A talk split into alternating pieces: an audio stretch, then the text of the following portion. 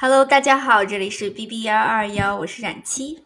Hello，大家好，我是小乖。我们今天呢要跟大家说一个最近非常火，也不是最近啦，应该火了很长一段时间，但是没有人其实准确的知道它是啥的东西，就是 NFT。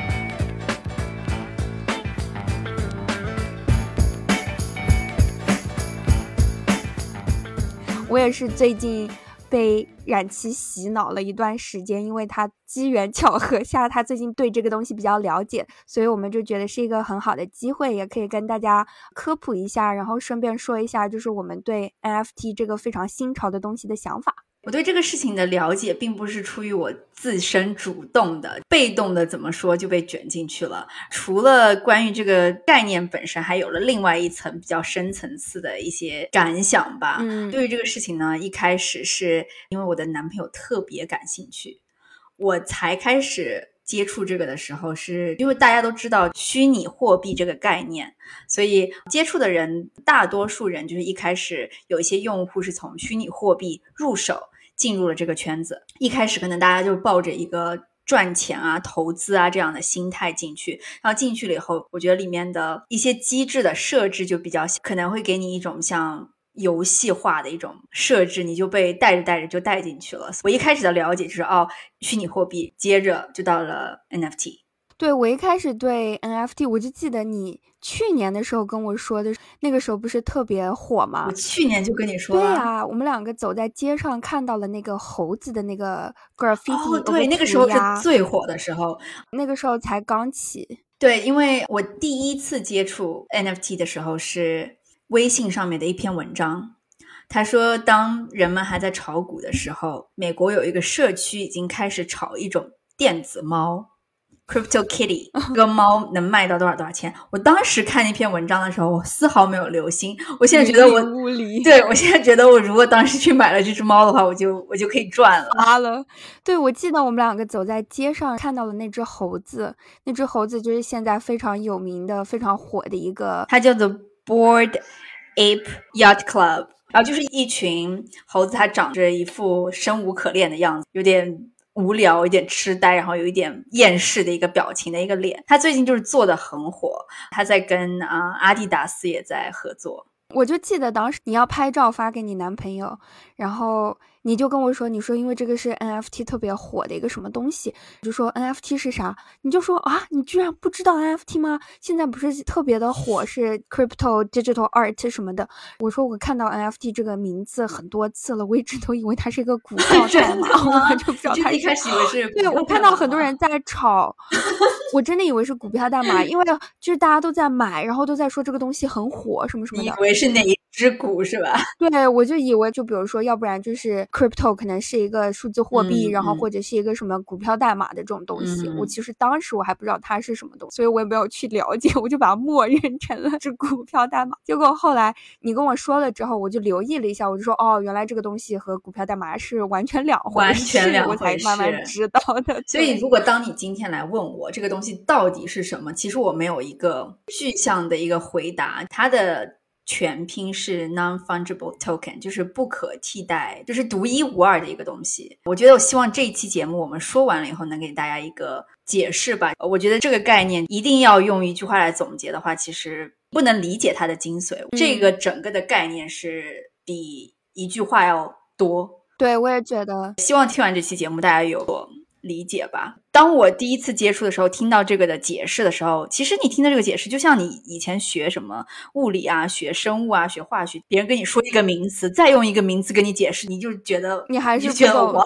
对我就觉得，其实 NFT 可能我自己都谷歌过很多次，到底什么是 NFT？很多。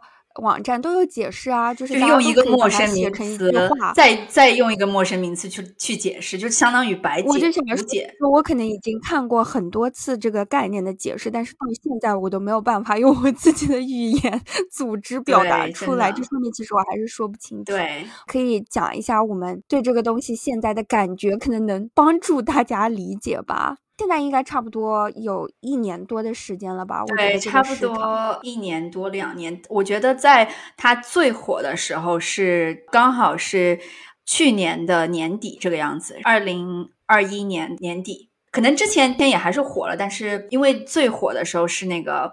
大家听到新闻说，Crypto Punks 卖了多少多少 billion 的一张图，大家点开看那一张图，长得比一代 QQ 头像还要简单的像素化，就是几块方格子堆叠起来的人脸。所以我觉得这个事情就是一个让他很出圈的一个新闻吧，因为大家觉得为什么买艺术品能做的这么的粗糙，然后还有人愿意为其去买单，所以这个事情就。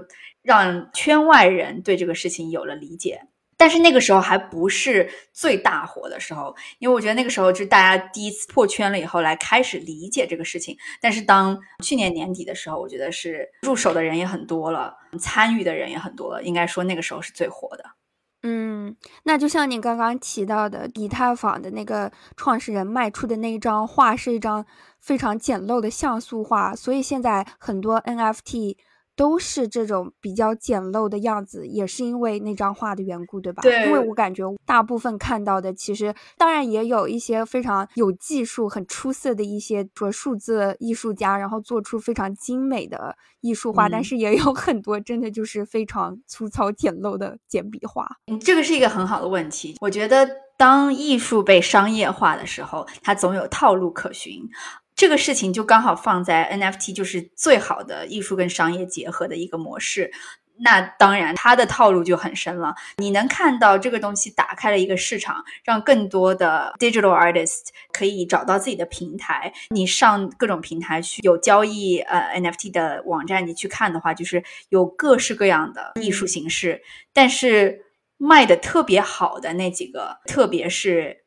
之前大火的，就是在 NFT 圈内抄袭风格，这个是一个非常普遍的现象。你不一定是一定要照抄，但是哪一个风格卖的很好，这个风格不管是在哪一个 NFT，它管这个一个一个的圈层叫做 ecosystem。我们所说的以太坊，它就是一个 ecosystem，它每一个 ecosystem 所用的虚拟货币都是不一样的。比如说在以太坊用的就是 Ethereum。我都不知道中文要怎么说，反正就是以太坊的那个以太币。现在比较新的另外一个几个比较好的，有一个叫做 Solana，它用的就是 Sol S O L。它每一个平台它有自己的虚拟货币，然后这些平台是独自成立的。但是也有几个平台都用同一种 crypto，对吧？也会出现这样的情况。我不知道哎，这个。好像它是分开的，但是你首先你要在平台上有你自己的钱包的话，你都是要通过美金或者是其他的一些货币去支付，所以它这些都是可以互相转换的。只是当你每一次转换呢，比如说像以太坊，他们就会说这个是 gas burning，整个以太坊的这个建造就是很像游戏，它每一次的 transaction，它就说像蒸汽被 burn，你要去烧水。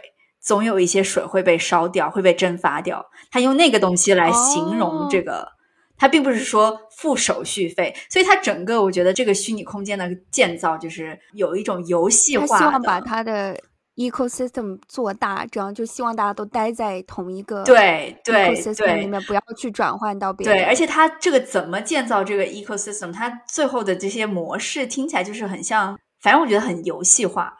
就像你刚刚说的，就是这个平台之间。我目前我自己的了解，它是不太可以转换的。但是我们说到刚刚的艺术风格，就你能看到以太坊是做的最成熟的一个，但是大家对它普遍的诟病就是它手续费太高。这个又回到了之前所说的数字货币，就是 Bitcoin 是怎么。这个记账系统，这个 blockchain 是怎么工作的？这些我觉得太复杂了，它可能有它的加密技术，它这个加密技术的这个 cost 就比较高。所以现在有一个新的平台叫 Solana，我接触的比较多的，因为我男朋友的缘故，所以其实在 Solana 这个平台上，就会看到 Solana 因为是比较新的一个平台，我不知道它的算法是什么，但是它的手续费比较低，所以迎来了很多新的用户的一些拥护。但是你就能看到 Solana 上面的这些可能会有同样的在以太坊上走红的一些艺术品被搬到这个哦，是不同的人搬到的吗？我这个具体就不知道了。我觉得 NFT 的最大的特点就是它非常的不透明，不透明，去中心化，但是不透明，就是你根本不知道是谁，因为这个东西是没有人监管的，嗯嗯，不知道到底是谁卖给你，这里面有就水很深，听起来简直，我觉得对于我们这种如果你。不是很了解这个背后的科技是怎么做的话，我就觉得听起来还蛮吓人的。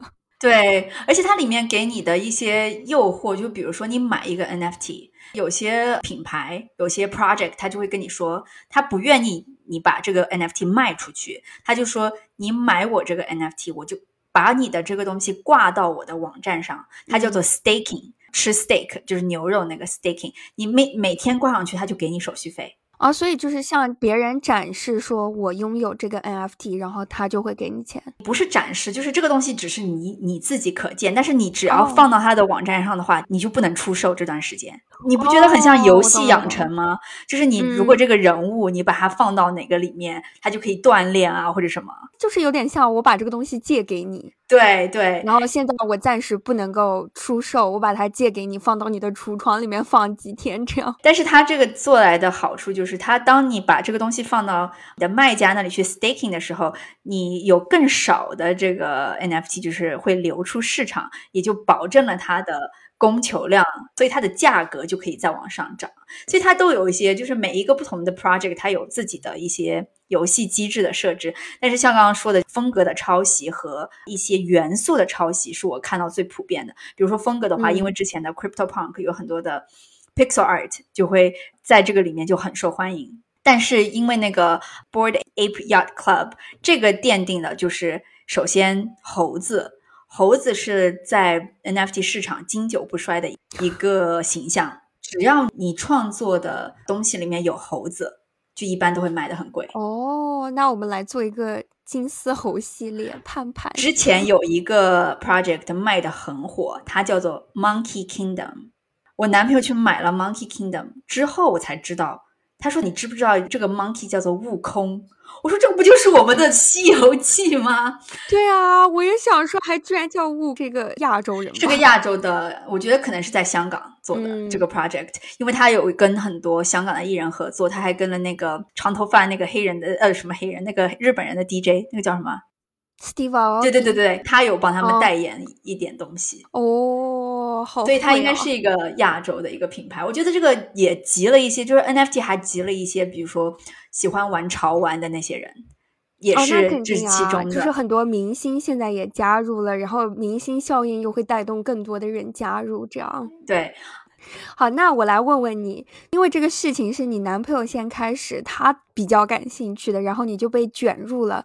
他现在其实已经做了一段时间，我记得你当时跟我讲说，你从一开始不是很了解，被动的去了解，现在也开始觉得感兴趣了。你可以跟我讲一讲，就是现在这个 NFT 的圈子的现状，这个 ecosystem 你觉得怎么样？然后为什么你会现在你对我说你其实也比较感兴趣？我觉得我自己感兴趣的一个点。我的性格我觉得还比较分裂，我一部分的我很讨厌嗯 technology，一部分的我觉得我是相信 technology 的，就是我觉得很怕，我内心有那种很怕错过了什么的这种心态，所以就是老觉得啊，我需要 stay on trend，我想知道就是到底这个世界在发生什么，嗯，这是一部分我为什么对这个事情会好奇，会愿意被卷进去。其实我对这个事情了解真的是出于自身的这种好奇。被这个圈子给卷了进去。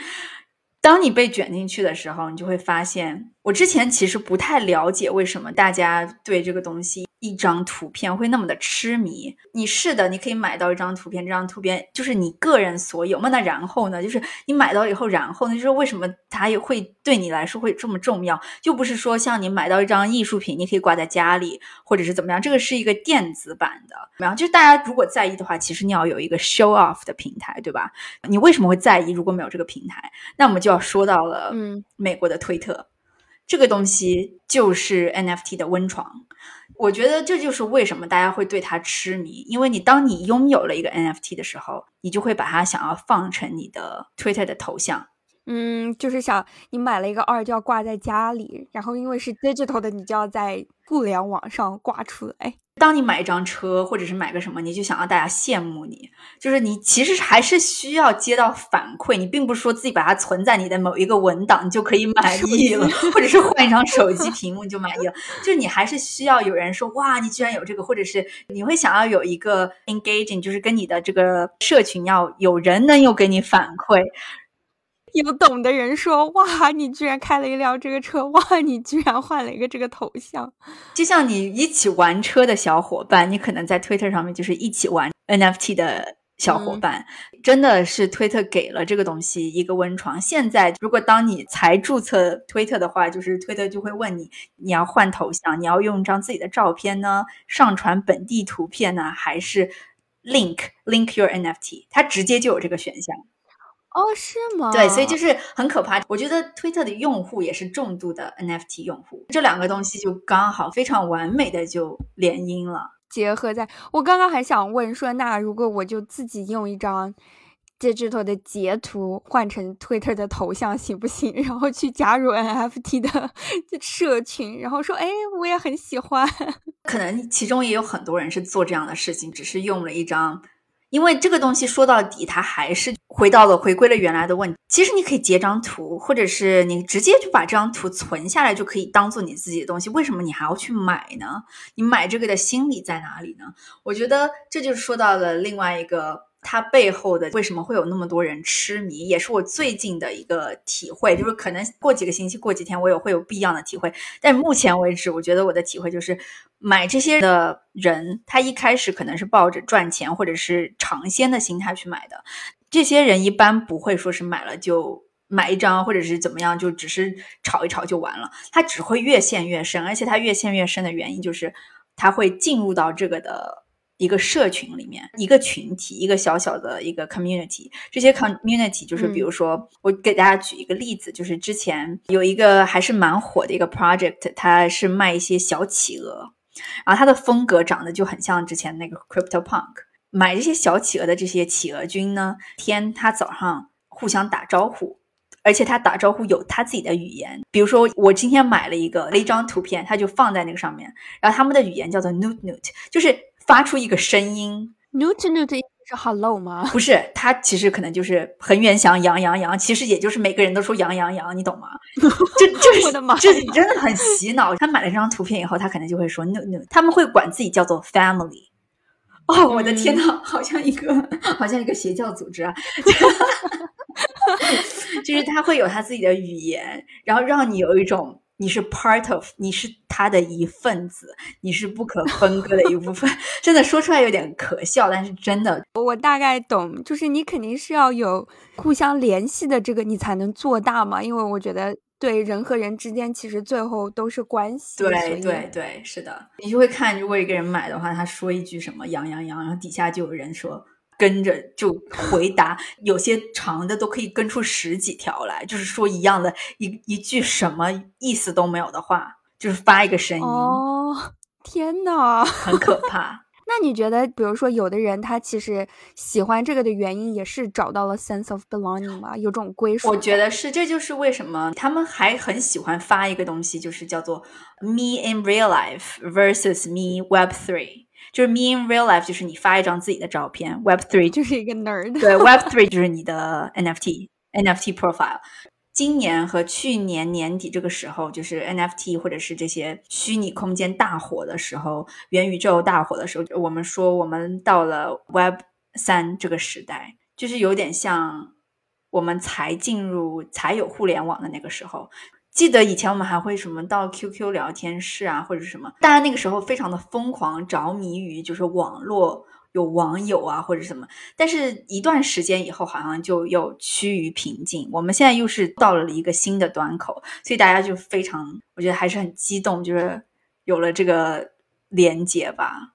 可能是因为我觉得一开始的互联网刚出现的时候，是你可以连接到。比如说远距离的人，之前你可能是只是能联系到你周围的人，然后互联网出现了之后，你可以其实连接到不同的人。我觉得现在，比如说 Web 三的又进入到一个更小的，对对对对，就是又把距离又拉近。就像你那天说的，就是我们说圆桌派来聊那个呃元宇宙的那一期，人们要回归到喊话的年代。不管是在现实生活也好，或者是网络空间，他还是需要一个他自己的，他觉得比较舒服的周围的一个状态。而且我觉得现在我们的世界就是人越来越有自己的定义，标签化更严重，趋向于就是更加小的团体，你可以会找到认同感。我觉得这个也是为什么 NFT 本身就是一个很小的圈层，然后你在这个小圈层里面，你再能找到跟你惺惺相惜的，就是同样买这个企鹅或者买了同一个猴子的这个一个 group 吧。我觉得，嗯。对对，真的蛮可怕的这个事情。我觉得它还不太像，就是玩电子游戏，或者是怎么说你喜欢，也不能说上瘾吧。比如说你很爱打球，你如果有一个特别特别着迷的一个兴趣爱好的话，就是之前的人都是你要去到那个地方，你做一件事情，你疯狂的一件事情。但是你当你做完这个事情，你就离开那个地方的时候，你跟这个事情就断联了。但是。我觉得我理解的 NFT 就是你跟这个事情无法断联，因为它是你手机上随时你都可以进入的一个世世界。哦，就是你不用说去到，不用自身物理上的去到一个东西，所以因为你已经不可能离开互联网了，所以其实除非你心理上觉得说我再也不要见到这个东西，不然的话，其实你还是会多多少少的都会有牵连。对，是的。那说到这个，我就想起你和你男朋友还因为这个事情吵架了，真的差点因为这个事情分手了。就像我们说的，啊因为没有办法断联。跟大家简单，就是这个事情，我这两天已经说了五十遍了。因为虽然我已经听过，但是我觉得这个对于不了解 Web Three 和 NFT 的人，就是我觉得这个也是一个别样的切入点吧，也是现在大家讨论的很。希望没有女生能经历这个事情。但是我觉得这个事情只会越来越多，就是很有可能是我们要面对的一个常态吧。啊，好可怕！长话短说的，就是这个事情一开始，就像我们刚刚所讨论的，因为它的非常简单就可以进入的这个门槛很低的这个行为，门槛低，我不是说就是多少钱买一张它的 NFT 之类的，只是这个事情非常的 easy access，就是你随时手机上只要你点开，你就可以进入了。而且它能分散到这个人用户的非常多的精力，因为我觉得它是跟你的钱包是息息相关的，所以你肯定是会上心的。而且这里的一天就相当于天上一天，地上十年的那种感觉。真的，去年年底的时候，每天的变化就是超快，就每天能发生很多很多的事情，所以就是它对你的精力非常消耗你的精力，就你要长时间的去看到底发生了什么。你每一次隔几个小时去看的话，可能有一个新的事情又发生了，快到这个地步，就是这个事情我们正站在一个。档口开口的这个时候，所以有不同的新鲜的一些能量就发生，所以这事情肯定是会消耗到用户的很多的时间。所以我就一开始因为这个事情对我的男朋友就产生了很多的抱怨。我自己那个时候没有被卷进去，虽然我现在也没有说是就被卷进去了，但是也算被卷进去了一些。你还是激发出了自己的兴趣，或者你对这个东西更了解了一点。对，就是起码我之前是小白，但是到现在的话。我就不知道，就是他为什么要天天看哦。一开始的话，我就还是好奇要问啊，或者怎么样。后面就是发现，就是他一直都在看，我就很烦。有些时候，比如说我们今天要出去要干个什么，他说的哦，要等一下。比如说，人家说今天我会放一双鞋，耐克的鞋，然后就等着刷鞋。这个行为在 NFT 里面它叫做 minting，就是薄荷的那个 mint。我觉得。原因是不是印美钞也叫做 mint 嘛？因为美金是绿色的，我觉得可能有这个原因，所以他把这个行为叫做 minting，就是你要等这个 NFT drop 的时候，你要去 mint，你要去买吗？还是你要去抢购？这样你要去抢，一般的这些都是你不知道自己会买到什么。因为 minting 的话，就是它会给你一个 floor price，就是最低的价格，它里面有几种但是你不知道你在买什么，你不知道，你不知道你会买到什么。我去。所以它里面有两种，我现在目前了解的有两大种玩法。一种玩法就是这种 minting，就是一般的基数都很大，它可能会有一千张、几千张、一万张哦，然后随机发放，随机发，你根本不知道自己会买到什么，但是它都是统一售价，然后同一时间发一千张，对，同一时间全部发出来，然后有些 project 就会卖完，卖完以后。价格就会翻，然后就有人开始 resell，就是开始再售。Minting 的这种 project 一般数量大，但是它一般重复性很高。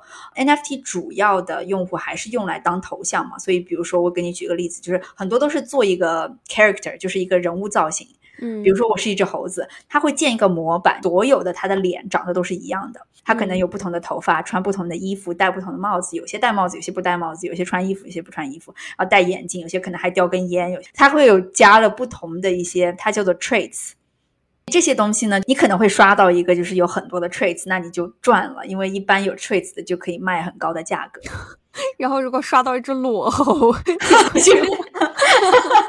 是的，但是有些裸猴是可能那个猴子的皮毛，它给你换成豹纹的，你知道吗？就是有一些这种小的一些设，给它多了一些玩法，这种叫做 minting 的 project。还有一种 project 叫做 auction，就是我们所说的竞拍。竞拍，嗯，这种竞拍呢，因为它不是 minting。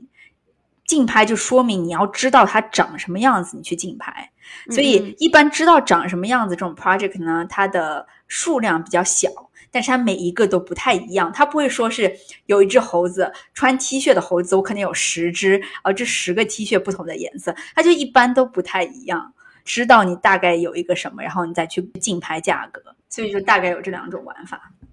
哦，懂了懂了。但是就因为这些玩法呢，它的用户需要长时间的等在那里，因为这个 timing 非常的重要，它可能比。炒股比 stock market 变化还要快，因为人们是可以对这个事情产生影响的。可能炒股的话，就是还是这个公司要发生了什么呀，或者是这个世界要发生了什么才会有。你能对这个的影响不会马上就体现出来。但是 NFT 的话，如果你在那个社群里面吼一声，大家都不要卖，可能大家都不卖了，这个价可能就高了，就是一天之内产生很大的变化。而且我觉得股票这种，因为首先你是散户，而且就是大家有的这个股票是一样的，对，就是你可能。拥有的数量不同，但是其实股票本身是一样的，所以你可以买卖在任何时间。但是，可能 NFT 就是有那么一点独特，这个东西只是属于你的。有的人可能是为了赚钱来转卖，然后有的人可能就觉得这个东西就是我的，我想要把它展示出来，或者是怎么样。对，是的。就接着把刚刚的这个为什么跟我男朋友吵架这个事情说完，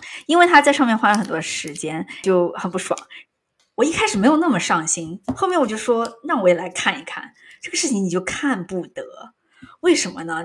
潘多拉的盒子，这真是一个潘多拉的盒子，为什么呢？我现在总结下来，因为 NFT 这个圈子还是以男性居多，而且是一个金钱流动的一个圈子，男的多的地方会有什么？那就是女的呀。就有很多的 gold digger，有很多女性的 influencer 就会上到这个平台，然后他就作为一个引流的一个频道，打着 NFT 的旗号开始引流，卖小黄片 之类的。就是男生居多要看什么看女的，男生爱看什么女的呢？比较裸露的女的，自然这个事情一推导就推导出来了。这个上面就有很多的大胆的。Influencer 也也有很多就是不不是鹿肉文艺类的吗？文艺类的不太多，网红脸就非常多。嗯，这些人呢，如果他有链接自己的 Instagram 或者什么，你去看的话，就是整个就只是一个跟这种 technology 完全不搭边的，只是他的平台不同，他所用的语言，他所用的话术就完全不一样。这这个就是他的 marketing 一个 marketing 的 distribution channel。对，所以他在 NFT 这个里面，他自己 distribute 的就是他可能会卖一卖色相啊，或者怎么样。这个时候他可能什么都不做，他也不用买，而且这些人一般他的头像都用的是自己的自拍，他根本就不会说是他还用一张 NFT，他不是什么 NFT 死粉，好吗？但是这里不是已经说了吗？NFT 大家都在忙着刷那些，哪有时间关注你们这些 influencer？但是这些 influencer 就聪明了，他就会说我要关注。哪几个比较新的 project？你告诉我，大家在底下留言。他自身就是用他自己的女性特征，对，吸引来了男性的观众。有了观众，他就变成了一个平台，就可以用这个平台去推跟 NFT 有关的东西。当然，去到他那里的人真的是，你懂吗？就是也有很多其他的不露脸的平台也有在说这个，但是它比那些又多了一层。更让人觉得刺激啊，或者兴奋呀，这些东西。所以这就是为什么我跟我男朋友吵架，因为我发现他就也关注了很多这样的女性 NFT 博主，我就很不爽，你知道吗？我就跟他大吵了一架。他一开始还不太理解。不过就像您说的，啊，这个就是这个圈子的现状，因为这个东西还很新，所以一开始肯定是一些搞金融的人，然后或者是做。科技做 tech 的这些对这些人是一部分，还有一部分是什么？爱玩游戏的人，还有一部分是 nerd 宅男。最近发现这里面的还有一一部分的人是特别小的人，十四五岁、十三四岁的人多了去了。我觉得也非常 make sense，因为最新的东西肯定是年轻人要在在，而且这个东西又特别的 digital，所以可能小孩要更接受度，就是他们可能是一开始的用户。因为现在不是几岁的小孩都开始学编程了吗？所以 也许人家十四五岁已经非常了解这个背后的机制。我觉得他们很了解了。我看到了很多自己在卖自己小画的一些十四五岁的。你说他们那个时候大把的时间啊，就十四五岁，有没有任何的来自生活的压力，就可以早恋一下不好吗？这就是为什么我开始吵架的原因，就是这个。之前冉七跟我说的这个事情的时候，我就突然想到了 Facebook 不是之前在卖 Metaverse 这个概念吗？我原来一开始我就非常的不明白 Metaverse 这个。想法，因为我觉得是会有很多的宅男，比如说像很爱玩游戏的，或者是搞 tech 的这些人，是肯定有一部分的人可能他对这个元宇宙，对虚拟的这个东西非常感兴趣。但是对于我来说，我就觉得我周围的人，大部分的人还是会以现实生活为基础的吧。更多的人其实还是被我也这样觉得。Real world，自从你说了你男朋友之后，突然就觉得其实这个东西离我们很近。对，而且不用说，哎，你是选择要进入到现实生活当中呢，还是要进入到虚拟世界当中？其实不是一个这样特别分明的一个选择，其实就是在你每天可能就是你要花很多时间在网络上。有的人是因为 NFT，有的人是因为游戏。有的人是因为别的一些什么东西，你就慢慢的就被拉入到了网上。如果当你一个人超过百分之五十的时间都在网络上的时候，其实这个时候你已经大部分的时间，我觉得其实你已经生活在虚拟世界中了。你这个说的真的很好，而且我觉得另外一个层面就是，它还比较危险、比较模糊的一个点。我们现在还管它叫做虚拟，它其实最可怕的地方就是它的虚拟跟真实是非常模糊的界限。我记得我跟我男朋友吵架的时候，我就跟他说：“你为什么要做这个？你为什么要去关注这些人？”他给我了一个问题，让我突然想了一下我们刚刚所聊的这个话题。他说：“你为什么要因为这种假的东西来跟我吵架？”我说为什么这个是假？去关注这些，去 follow 或者是去怎么样的这些行为，是来自于你，是来自于你这个人。为什么你要跟我说这个东西是假？你并不是在玩游戏，你所有的行为都是你自己，但是他觉得这个是假的。我就觉得这就是 metaverse，这就是 metaverse 的一个解释。就你觉得你还在虚拟里面，你其实你不是虚拟，你这些挂钩的都是你的钱包，你用的是你的钱。他为什么会觉得？这个东西是假的，其实他这个想法完全不能理解，但是也已经让我觉得说，这个就是 metaverse 的开端。对，就是傻傻分不清楚。对对对，哪里有这么多真真假假的？我就问他什么叫做真的，跟我说我不认识这些人，我就说什么叫做认识这些人？你要怎么样才是认识这些人？你跟这些人用你。你自己的大脑在跟他们讲话，你难道不觉得这是真实的自己吗？而且他对你的意识，你对你的意志已经有了影响，难道这不是真实的吗？我也想说什么叫真实，是一定要见到真人面对面，这样才叫真实吗？而且你去到的平台是推特，一个在聊国家政治新闻的一个平台，你同样在聊这个，你并不是说我今天在打一款游戏，只是我打游戏的时候，我同时还遇到一个人，你可以跟我说这不是真实，我们在一个游戏世界，我觉得这个。还能可以再讨论，虽然你还是真人在玩，你已经在一个人们生活当中所用的社交平台，你跟我说这个是假的，虽然我也同意他自己觉得它是假的的那个观点，但是我觉得这就是他可怕的地方，就是它真假非常的模糊。现在可能还是一个开端，很多东西你还可以说，哎，这个是假的。我觉得等到再过几年，假如说科技在一两年之后，对啊，就是可能你已经。没有办法再说这个东西是假，就或者是大家的思维已经全部都转换了，你的时间已经投进去了，然后你的很多的关系，然后你所在乎的东西，你的资产，你的各种东西，如果都在网上的话，那对啊，你是一个活人，你是活在现实生活当中，你还是需要睡觉，然后吃东西，就是进行这些物理生活。但是其实你的意识已经进到那个里面。对啊，就是你大部分你所关注的东西，其实都已经在网上了。那这些东西。西是假的吗？所以啊，就是很可怕，就是为什么吵架好黑镜哦！我的天呐，真的很黑镜。我这个时候就有了一个很啊，我觉得也比较不健康的一个想法，我就觉得我自己必须被卷进去，不然的话，我觉得我就会失去。啊，一些东西，嗯，所以这就是我觉得 Metaverse 可怕的地方。它可能一开始有 early adopter，它可能是被其他东西所吸引，被它本身的这个设置所吸引，它进去了。然后它可能就会把他身边的人卷进去，就是他可能把我卷进去了，我在跟你聊天就把你卷进去了。其实空间本身不会把人卷进去，一定是人把人给卷进去了。其实我们的元宇宙。并不是元宇宙把我们给圈进去了，是因为有了人在这个元宇宙，我们被人所带进去。对，我也同意。世上本没有路，就是走的人多。其实就是这个概念。当时真的。看 Facebook 那个新的 Metaverse 广告，我觉得呀，这都是啥呀？真的是。但是现在你讲的就非常的有道理。如果是我自己要选，为什么我要选到进到虚拟空间？我肯定是不会选嘛。对于我来说，这个东西就是我从中能得到什么呢？我觉得非常不实际。但是如果像有一天发生，你男朋友。进到这个事情，他花了很多时间在这个上面，然后因为你想和他继续保持联系什么的，就是你也得花时间在这个上面。我和你是朋友，我也希望能和你一直保持联系，那我也得花时间在这个上面。你会有你的朋友又被卷进。他他们也有他们的男朋友女朋友，这个不用你自己主动选择，或者是你自己自发的兴趣，主要是因为你的关系，你周围的人，如果有人在那个里面了，你不可能说那我就不联系你了。这就是其中很可怕的一个点。我们两个之前就简单的聊了一次。当你一点出来，你说的哇，其实这就是元宇宙。我觉得哇，说的太好了，我突然理解。我也是被你和你男朋友所启发的。我当时一直没有搞懂这个元宇宙到底是啥。有人感兴趣，但不是我啊。还是有很多人会像我一样，其实对这个东西可能没有特别的说，我就想要进到这个里面去。但是现在我就觉得非常的 make sense。还有一个也是这个星期跟大家分享一个我新学到的 NFT 的知识，也是我们吵架的另外一环。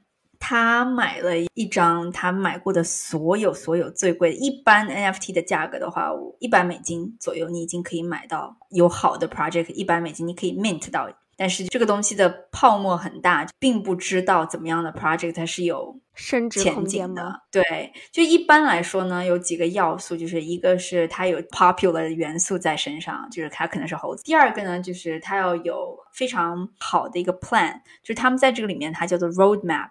就是你可以看到每个 project，他都会分享他自己的 roadmap，他可能会告诉你，我第一步我 phase one 我要做什么，我的 phase two 要做什么，你可以看他的一些想法，然后你根据这个想法就觉得它是不是一个值得投资的一个 project。第三个呢，就是第三个看他的 engaging，就是有一些数字不大，但是他做的周边花样就做的很多，这些都是几个可以看的点。他一直都没有亏过钱哦，就是买到现在，就是也有买过亏钱的，也有买过赚了很多的，综合下来就没有亏亏过钱。是他买了都卖掉吗？他一般会买两个，卖掉一个，然后另外一个的话，他就会 play risky 一点点。如果都很差的话，他就会给他卖掉。嗯，他最近买了一个，就是他之前从来没有花过那么多钱买了一个，然后买了我们就吵架了。二十 k 是多少？两万美金，他买的这个心态就是他要赚钱。恐怖的点就是他现在不想把这个东西卖掉，他因为他觉得这个东西非常的难得，而且他觉得他进到了这个圈子里面。他的这个身份的认同感就把他给吸进去了。这个圈子是怎么样的呢？为什么他这个会那么贵呢？也就是他其实是一个做的比较好的一个 project，而且它的数量比较少，但是它的 follower 比较多，它的知名度很高，供不应求，所以才价格高。对，而且他们的设置也比较有趣，就是他一开始每一张其实他们卖的，你就已经拿到自己的图了。这整个 project 都是猴子，一个像素的猴子。猴子多了去了，但是反正这个做的还蛮好的。他一开始给你一个猴子的 profile，是一张黑色的底板，然后把猴子是白的，你只是一个 silhouette，只是一个形状，你看不出来是什么，上面有个问号。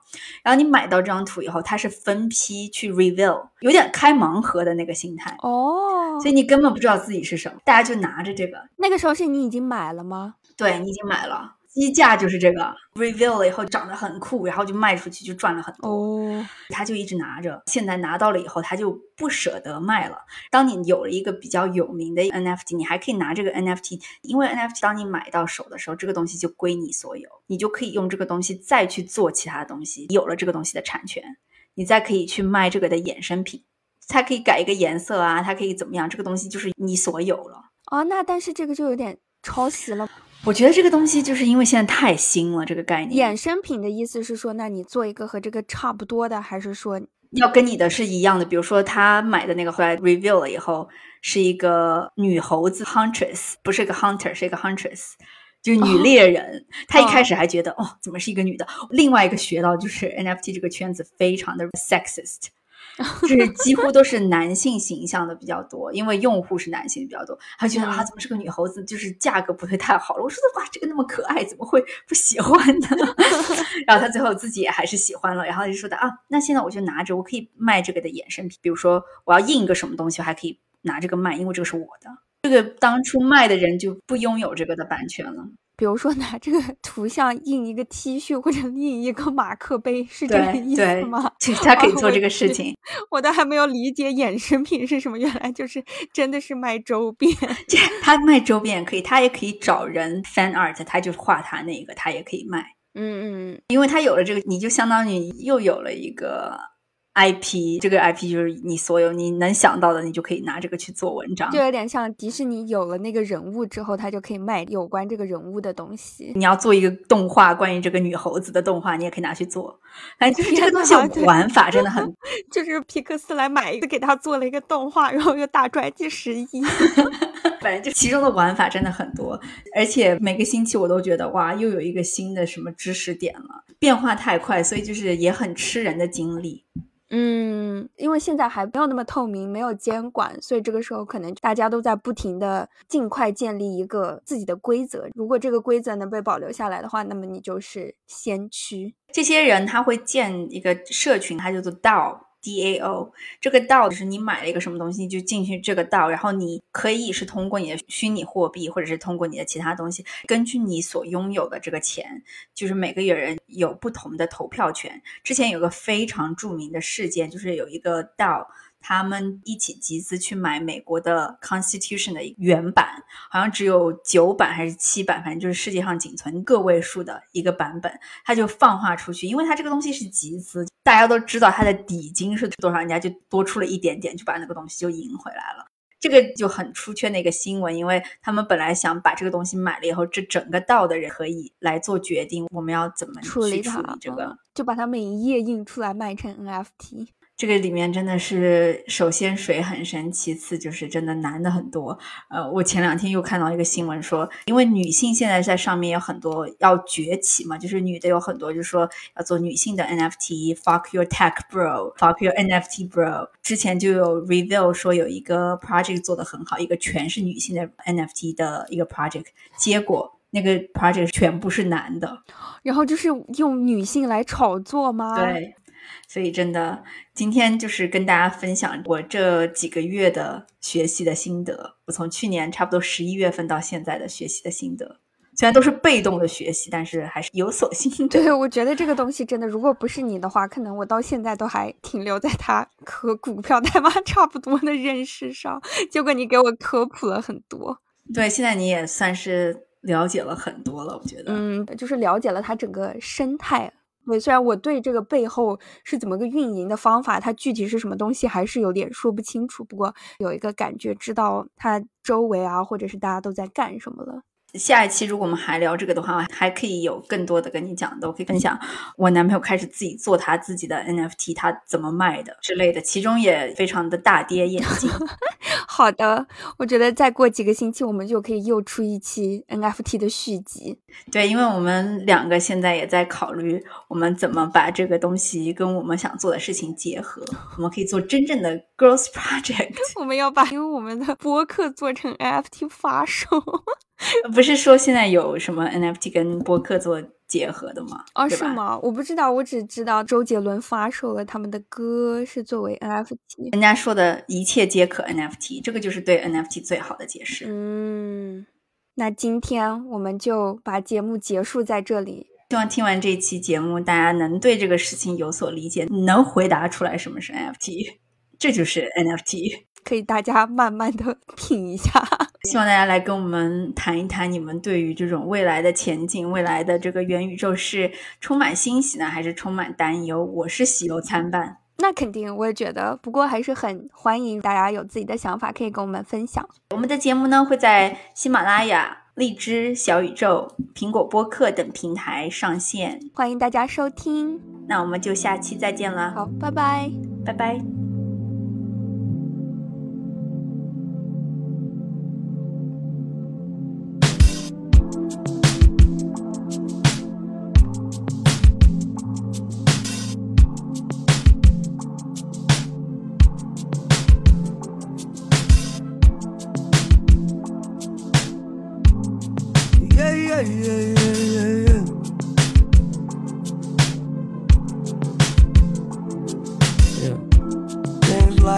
Ain't built to last. I might just fade like those before me.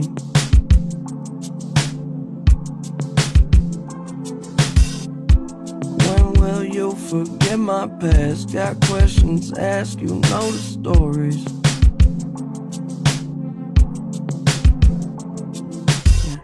And you need to let me know when you're leaving where you go. Can I come?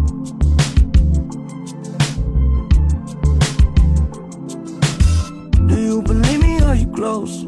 Yeah. Even if you don't, that'll get you sprung.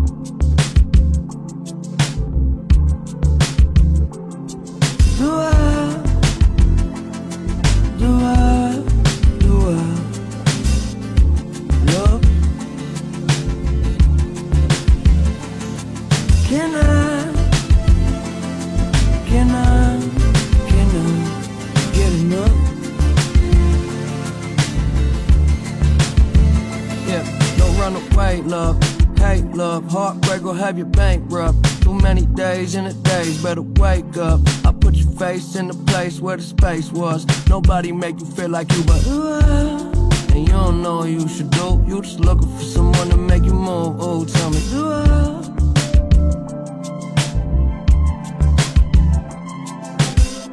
I'll make this planet feel like home. It's us first time the door's closing.